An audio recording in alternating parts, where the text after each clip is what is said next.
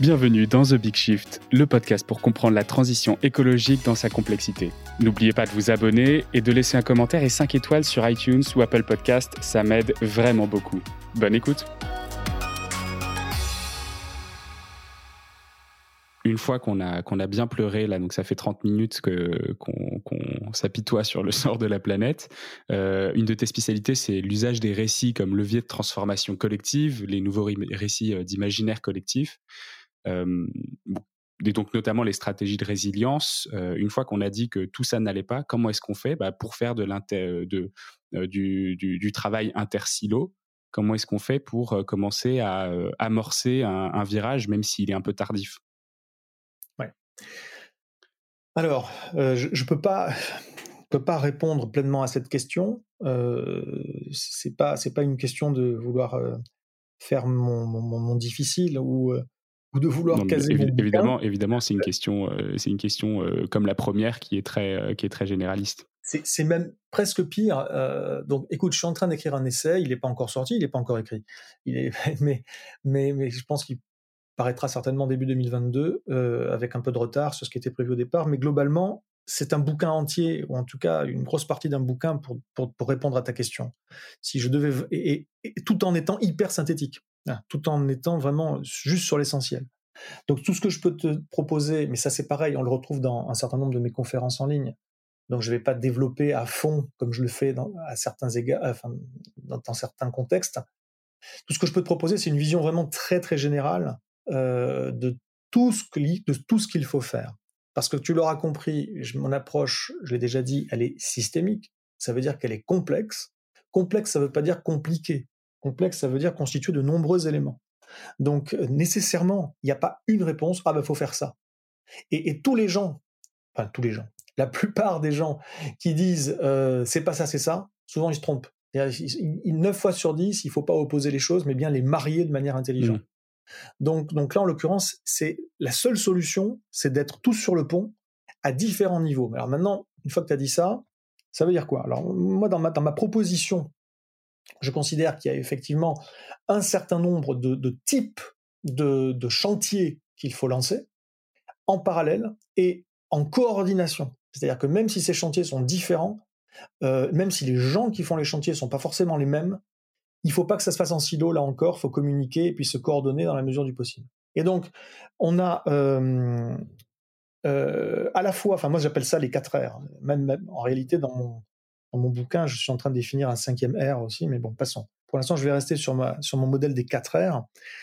Euh, la, première chose qui est, à faire, c'est de euh, de dire stop.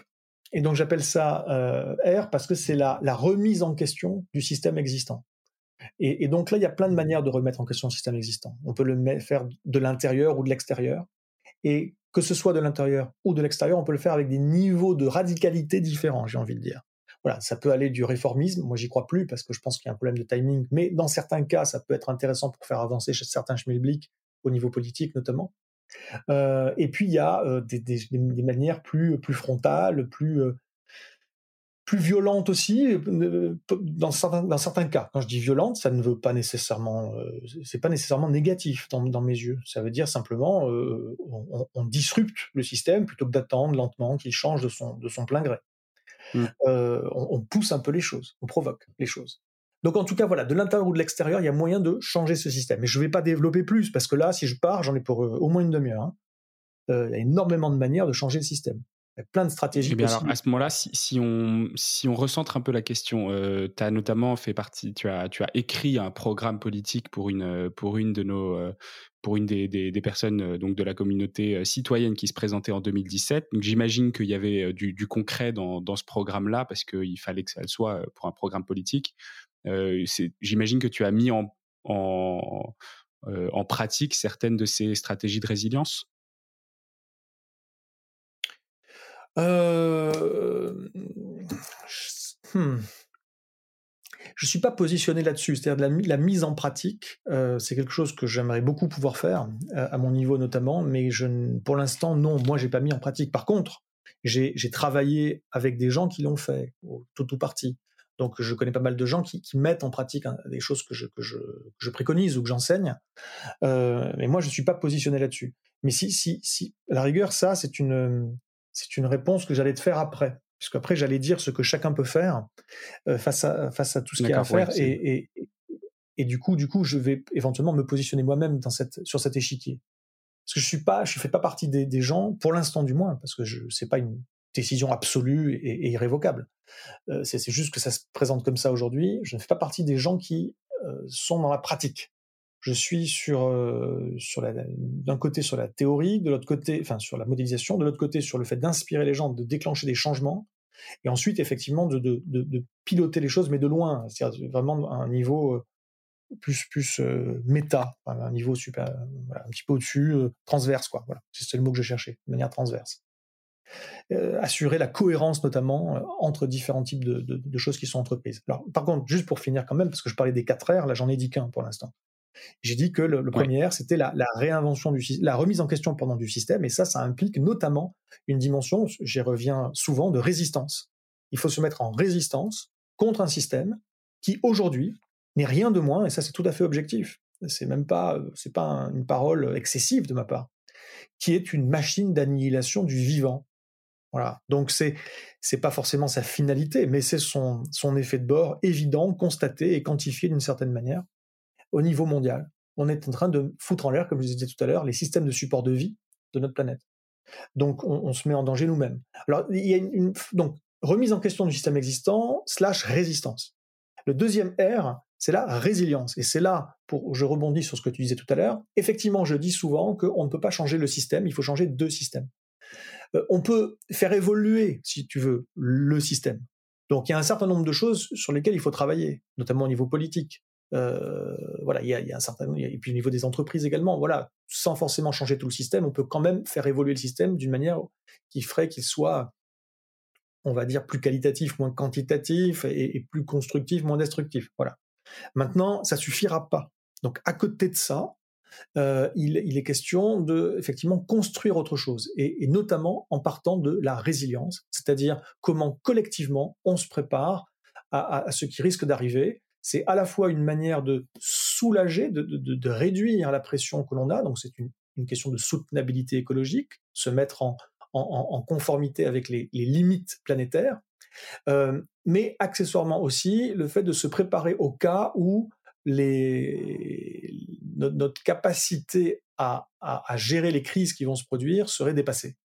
Et si euh, ce qui est prévu pour gérer les crises ne suffit pas, alors comment les sociétés humaines réagissent-on, sachant qu'elles sont en interface avec un monde naturel euh, et puis euh, certain nombre de ressources. Donc comment on fait pour gérer ça? Et donc ça c'est la résilience. Là encore, je ne développe pas. Il ne s'agit pas de résilience psychologique individuelle, comme on parle Boris Cyrulnik. Il s'agit de résilience collective des systèmes socio-écologiques ou socio-environnementaux, c'est-à-dire à la fois des hommes et un environnement sur lequel avec lequel ils interagissent, dont ils font partie, pourrait-on dire. La, troisième dimension, c'est la reliance, c'est-à-dire qu'il faut faire les choses ensemble. Je dis ça parce que les logiques de je pars dans mon coin faire mon petit truc, que ce soit une micro-ferme, que ce soit je me bunkerise, que ce soit je suis un ultra riche et je m'achète une île, ou que sais-je, toutes ces dimensions-là de, quelque part d'individualisme euh, ne fonctionneront pas parce qu'on n'arrivera, personne n'arrivera à être pleinement résilient et certainement pas durablement résilient euh, en faisant une chose de son, de, son, de son côté. Il faut donc avoir des logiques où on travaille ensemble à la juste échelle. La juste échelle, c'est l'échelle. Euh, en fait, il faut travailler à toutes les échelles, mais, mais celle où la plupart des gens peuvent directement intervenir, c'est l'échelle territoriale.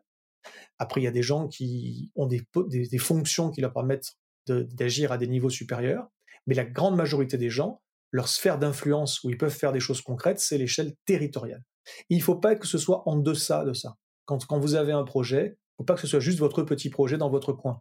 Il faut prévoir dans la manière dont vous concevez ce projet que ce projet doit être à l'origine, ou en tout cas contribuer à une, une dynamique euh, voilà, in, fine euh, territoriale. C'est la juste échelle pour pouvoir affronter collectivement ce qui se passe. Ça implique donc notamment de travailler les uns avec les autres dans la diversité et avec une certaine cohésion sociale sans laisser de côté euh, les, plus, les plus vulnérables, on va dire. Bon, bref, tout ça. Et la, dernière dimension, c'est effectivement le dernier R, c'est la réinvention culturelle. Et, c'est comment on, influe sur les imaginaires des gens. Et donc là, euh, pour le faire, il faut mener des réflexions notamment sur les valeurs, les valeurs fondamentales qui, nous relient. Il faut apprendre à, travailler ensemble. Alors ça, ça, ça, rejoint le point précédent qui est la reliance. D'ailleurs, je veux dire une chose à ce sujet, c'est d'une parenthèse rapide, qui est qu'on a un problème très très très sérieux parmi les gens qui euh, ont compris l'importance de, des choses que je raconte, enfin moi et d'autres, hein, je ne suis pas le seul, mais euh, ont compris l'importance de ces choses-là et ont compris l'importance de se mobiliser, il y a parmi ces gens des manières de faire évidemment différentes, des, logiques et des, réflexes, des cultures différentes, et puis surtout des, niveaux de radicalité différents.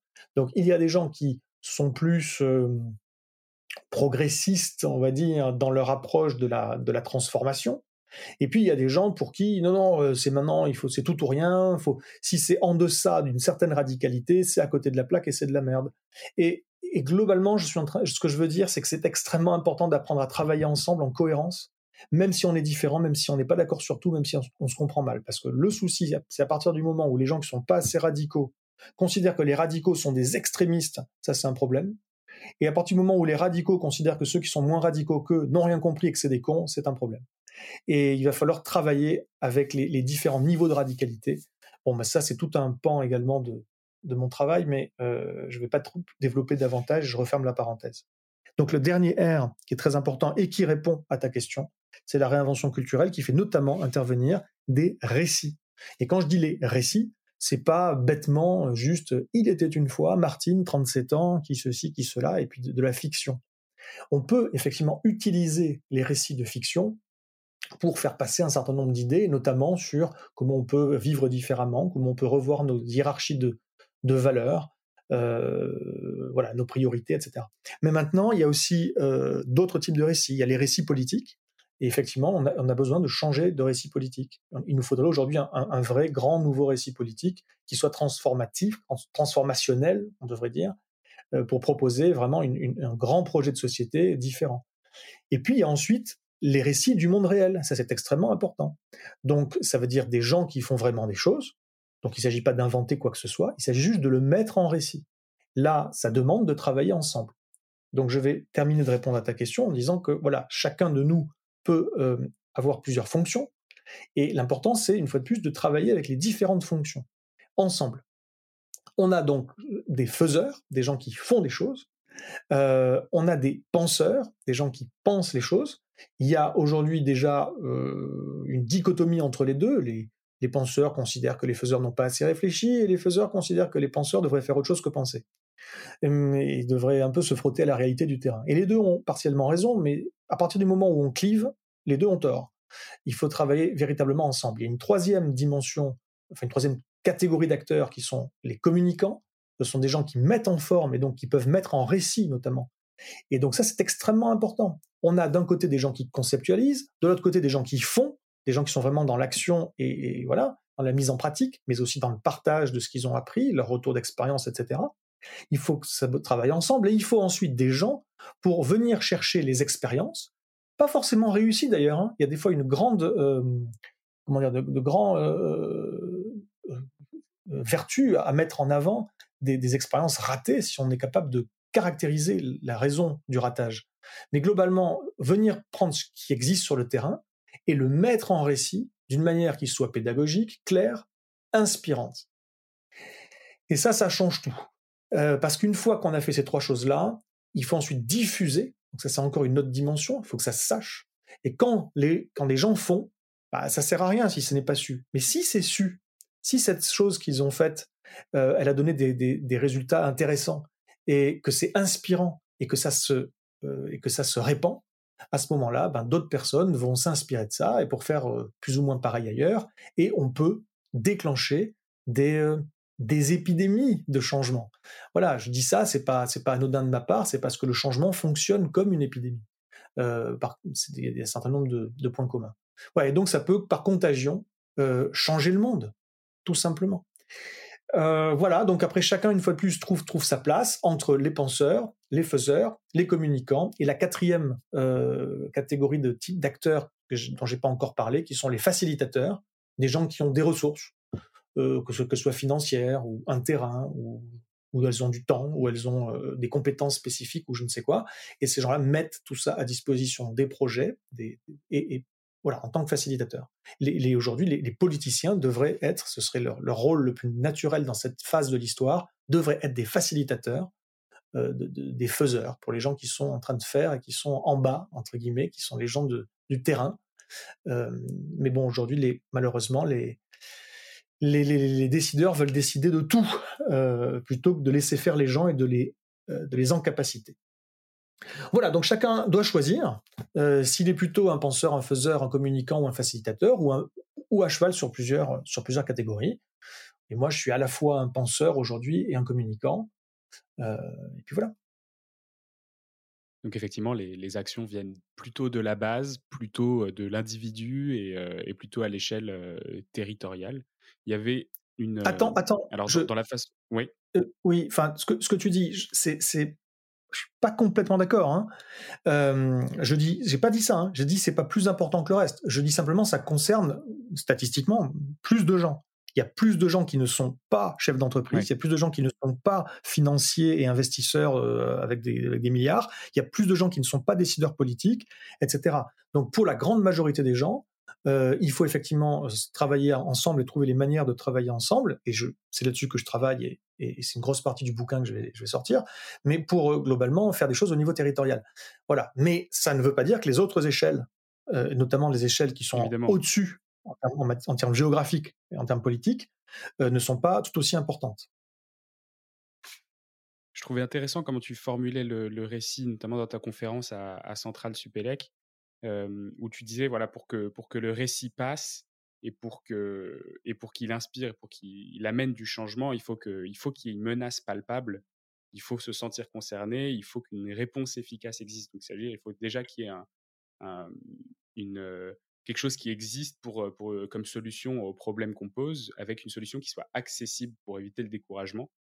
Tout à fait. C'est, ça fait beaucoup, beaucoup de choses à réussir à mettre en place quand on, quand on crée un récit. Comment est-ce que toi, tu le mets en place quand tu, quand tu racontes surtout ton, bah, toi, ta, ta, ta, conférence qui peut être assez anxiogène?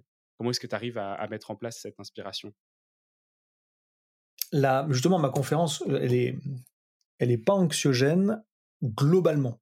La, les deux premiers tiers de ma conférence sont anxiogènes. mais ensuite, parce que j'équipe les gens d'un certain nombre de leviers qu'ils peuvent actionner, qui leur permet d'être dans l'action et d'aller fabriquer activement des espoirs lucides, ce que j'appelle les espoirs lucides, c'est-à-dire euh, placer leurs espoirs, placer leur optimisme même dans des visions alternatives de ce que peut être l'avenir. Plutôt que de s'accrocher aux espoirs qui malheureusement sont les espoirs du passé, les espoirs obsolètes, notamment l'espoir de continuité possible du système dans lequel on vit, euh, et d'attendre passivement en espérant qu'ils trouveront bien la solution, qui que soit ils. Euh, voilà, à partir du moment où j'équipe les gens d'un certain nombre de leviers pour qu'ils se mettent dans cette logique-là, à la fin, je peux te garantir que il y a beaucoup de gens, je peux pas dire 100%, évidemment, ça dépend des gens, mais il y a beaucoup de gens qui ressortent de mes conférences boostés, voilà, qui ressortent de mes conférences euh, emplis, nourris d'idées un certain nombre d'idées concrètes, et puis surtout derrière d'une énergie, d'une certaine disposition mentale, un état d'esprit qui fait qu'ils veulent se retrousser les manches et se mobiliser de façon pertinente, voilà, ou enfin pertinente, j'ai envie de dire, parce qu'il y a des gens qui se mobilisent aussi, mais qui ne font pas les choses de manière pertinente.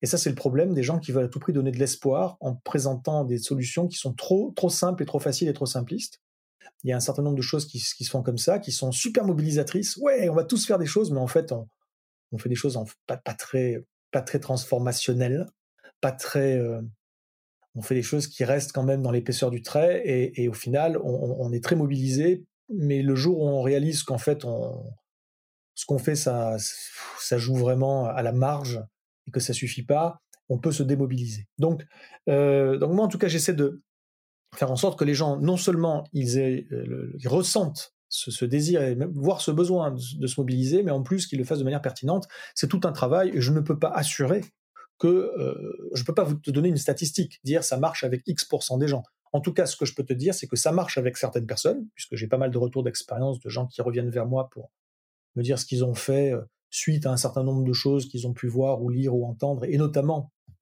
dans le lot un, ou deux trucs de moi.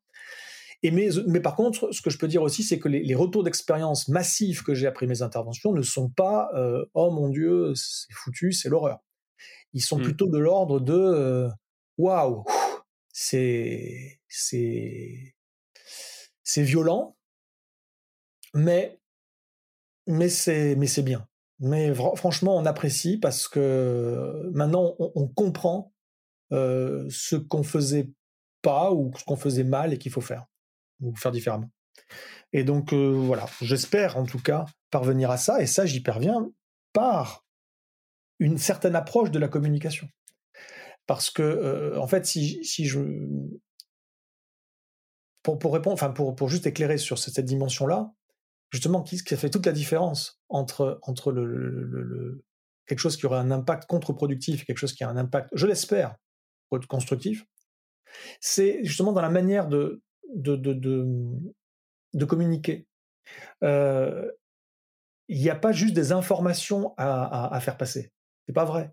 Il n'y a pas juste des, savoirs et des à faire passer. C'est pas vrai. Il y a toute une psychologie à prendre en compte chez les gens. Et même si nous sommes tous différents, il y a un certain nombre de points communs. Et il y a un certain nombre de biais cognitifs qui s'installent chez les gens et qui peuvent amener à du déni. Et il faut savoir, enfin, essayer d'eux, parce que c'est une fois de plus, c'est pas magique, mais il faut savoir essayer de, de, couper court par anticipation à ces, à ces formes-là de, de, rejet, de déni. Donc, euh, moi, typiquement, quand je fais une intervention, la plupart de mes interventions, en tout cas, bon, si j'ai qu'un quart d'heure pour intervenir, c'est beaucoup plus difficile. Si j'ai une heure, une heure et demie, deux heures, trois heures des fois, c'est totalement différent. Je prévois pas mes interventions comme simplement une suite d'informations que je vais donner aux gens. Je prévois mes interventions comme une, suite d'états émotionnels que j'essaye d'induire chez les gens. C'est pas de la manipulation, c'est du storytelling. Hein, c'est comme n'importe quel auteur qui va ou même un compositeur musical qui va induire des états émotionnels avec des moments forts, des moments plus doux, des moments de stress, des moments de, rigolade, etc. Donc il faut, il faut prévoir en tout cas, enfin moi c'est comme ça que je, vois les choses, prévoir les choses, prévoir mes interventions comme une, comme un grand 8, si tu veux, des montagnes russes émotionnelles, qui fait que ça accroche les gens, déjà qu'ils s'ennuient pas, qu'ils restent attentifs, et à la fin, qui ressortent de là dans un état d'esprit, je te dis, où j'essaie de les amener, qui soit un état d'esprit où ils ont envie de changer le monde et pas de retourner, de se mettre sous leur couette et puis de et puis de prendre des barbituriques, tu vois. Donc euh, donc il y a plein de choses qu'on peut faire.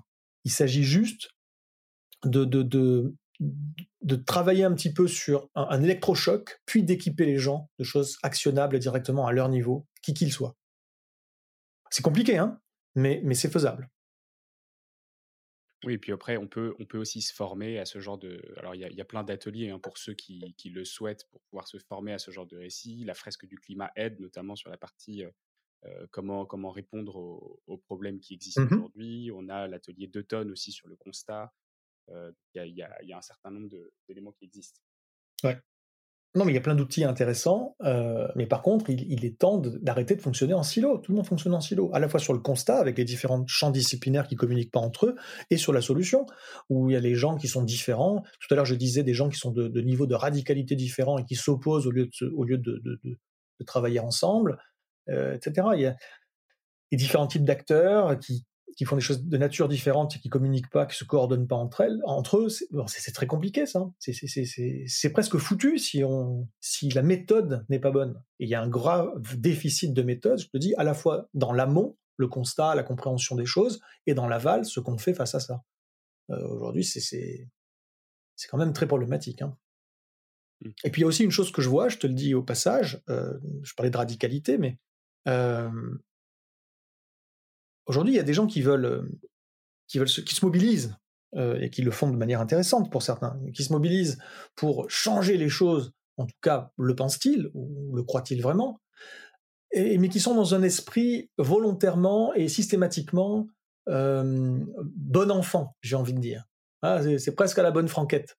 Donc, lorsqu'on se mobilise, lorsqu'on fait une manifestation, lorsqu'on fait un événement quelconque, bon, il faut que ce soit sympa, tu vois, sinon les gens vont pas venir.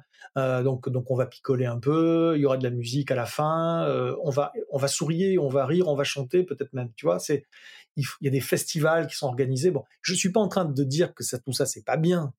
Pourquoi pas hein, Je suis, mais il faut pas que ça s'arrête là. Si c'est que ça, c'est problématique. Tout à l'heure, comme je le disais, il faut rentrer aussi en résistance. Et quand je dis résistance, je mets systématiquement un R majuscule parce que je fais référence à la résistance, celle de la Seconde Guerre mondiale, la vraie résistance. Est-ce, qu'on, est-ce que tu penses sincèrement que les résistants à l'époque, qui étaient face à un problème gravissime, évidemment, hein, personne ne le, ce serait idiot d'imaginer autre chose, hein, c'était très très très problématique, d'imaginer que ces gens, ils faisaient la fête tout le temps? Non, ils savaient très certainement célébrer lorsqu'il y avait une victoire à célébrer, mais le reste du temps, c'était des gens sérieux, hein, qui s'étaient organisés, et c'était des gens qui se battaient pour leur vie et, pour la vie de plein de gens. Donc c'était quelque chose de très sérieux. Euh, il n'y avait pas de oh faut que ce soit sympa sinon les gens vont pas venir. Non mais attends. La, grosse différence c'est toi qui le dis d'ailleurs hein, c'est que la menace n'est pas forcément palpable. Hein, et bien évidemment. Bien évidemment, lors, de la guerre, bon ben, pour le coup, c'est on ne peut plus palpable et en plus tu as un ennemi clairement identifiable, etc., etc. Aujourd'hui, le problème c'est le confort, qui est encore dans nos sociétés trop grand et que les, gens sont dans le déni, ils s'enfoncent dans leur canapé bien moelleux là pour surtout pas, surtout pas essayer, essayer d'y rester, s'accrocher. Tu sais, c'est comme quand tu veux pas te lever un matin, tu essaies de, de grappiller une minute de plus, une minute de plus avant de te lever, hein, quand tu es vraiment pas en forme, etc. et que tu sais que la journée va être difficile. Bon, mais à un moment, faut se lever.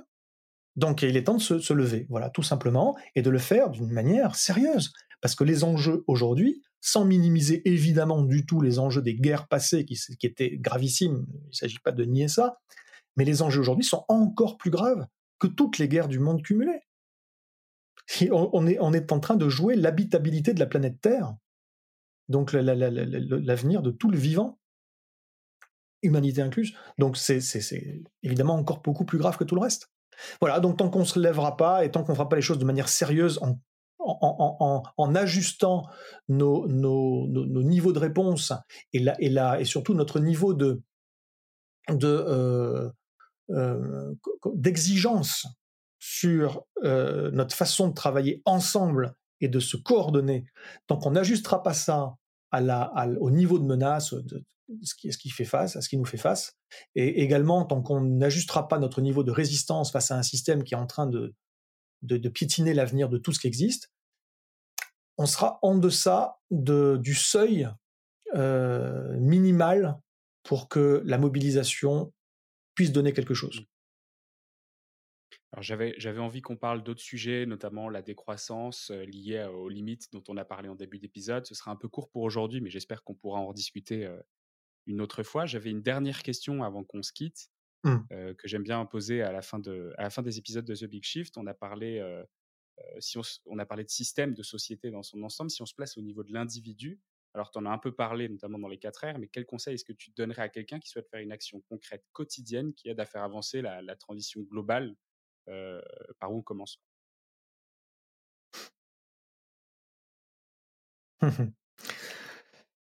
Bon, alors c'est jamais facile de répondre à ce type de questions, mais globalement, euh, sortez du déni, arrêtez de tergiverser, agissez. Point. Point. Le, réveil sonne et ça fait un moment qu'il sonne. La journée va être difficile, mais il faut se lever. Il faut se lever. Donc là, vous prenez votre courage à deux mains et vous trouvez votre manière de le faire. C'est très différent pour chaque personne, mais vous vous levez. Vous posez un pied par terre, puis l'autre, puis vous vous levez. Vous êtes dans le pâté, c'est pas grave. Et vous rentrez dans l'action. C'est difficile a priori et a posteriori, c'est libérateur en réalité, la journée qui vient, elle sera beaucoup plus difficile si vous ne vous levez pas. Vous allez vous sentir comme une grosse merde si vous passez la journée au lit. Alors que si vous vous levez, vous allez être plus fier de vous parce que vous allez faire des choses vraiment intéressantes. Il faut se lever. Et euh, il est temps de se révéler. Voilà. On a aujourd'hui pas mal de choses à faire, pas mal de pain sur la planche. Je disais euh, les différents grands chantiers Hein, la résistance, la remise en question du système existant, la, résilience, la reliance, la réinvention culturelle, travail sur les imaginaires collectifs, euh, sur les valeurs, régénérer, ça c'est un point que j'ai pas trop développé, mais c'est extrêmement intéressant et important. Hein, régénérer, régénérer à la fois les communautés humaines plutôt que d'être dans les clivages permanents et dans le nous contre eux et régénérer évidemment le monde naturel. il est temps aujourd'hui d'arrêter de l'exploiter, en tout cas de, ne pas se satisfaire d'une logique purement, exploitatrice. Il faut aujourd'hui régénérer le vivant, il en a besoin, il est en train de s'effondrer. Il faut être solidaire avec lui. Ça ne veut pas dire que l'homme doit tout contrôler. Je précise également ça par anticipation, parce qu'il y en a qui pensent que du coup, le, monde naturel a besoin de nous, il faut quasiment ou carrément en prendre le contrôle. Non, c'est pas vrai. Par contre, il peut avoir besoin de coups de pouce. Ah, il faut lui donner un coup de pouce, puis ensuite le laisser se, redévelopper et lui foutre la paix. On a besoin de tout ça. Euh, il y a des chantiers euh, il faut cogiter sur qu'est-ce que vous voulez vraiment. Moi, je vous, encourage à vous poser une question tous les matins, qui est euh, non pas juste qu'est-ce que je veux faire de ma vie, mais vous vous projetez vers la fin de votre vie et vous imaginez qu'est-ce qui ferait que à la fin de ma vie, je serais fier et que je me dirais franchement, j'ai rien à regretter, j'ai fait tout ce que je pouvais. Voilà, et eh bien faites-le.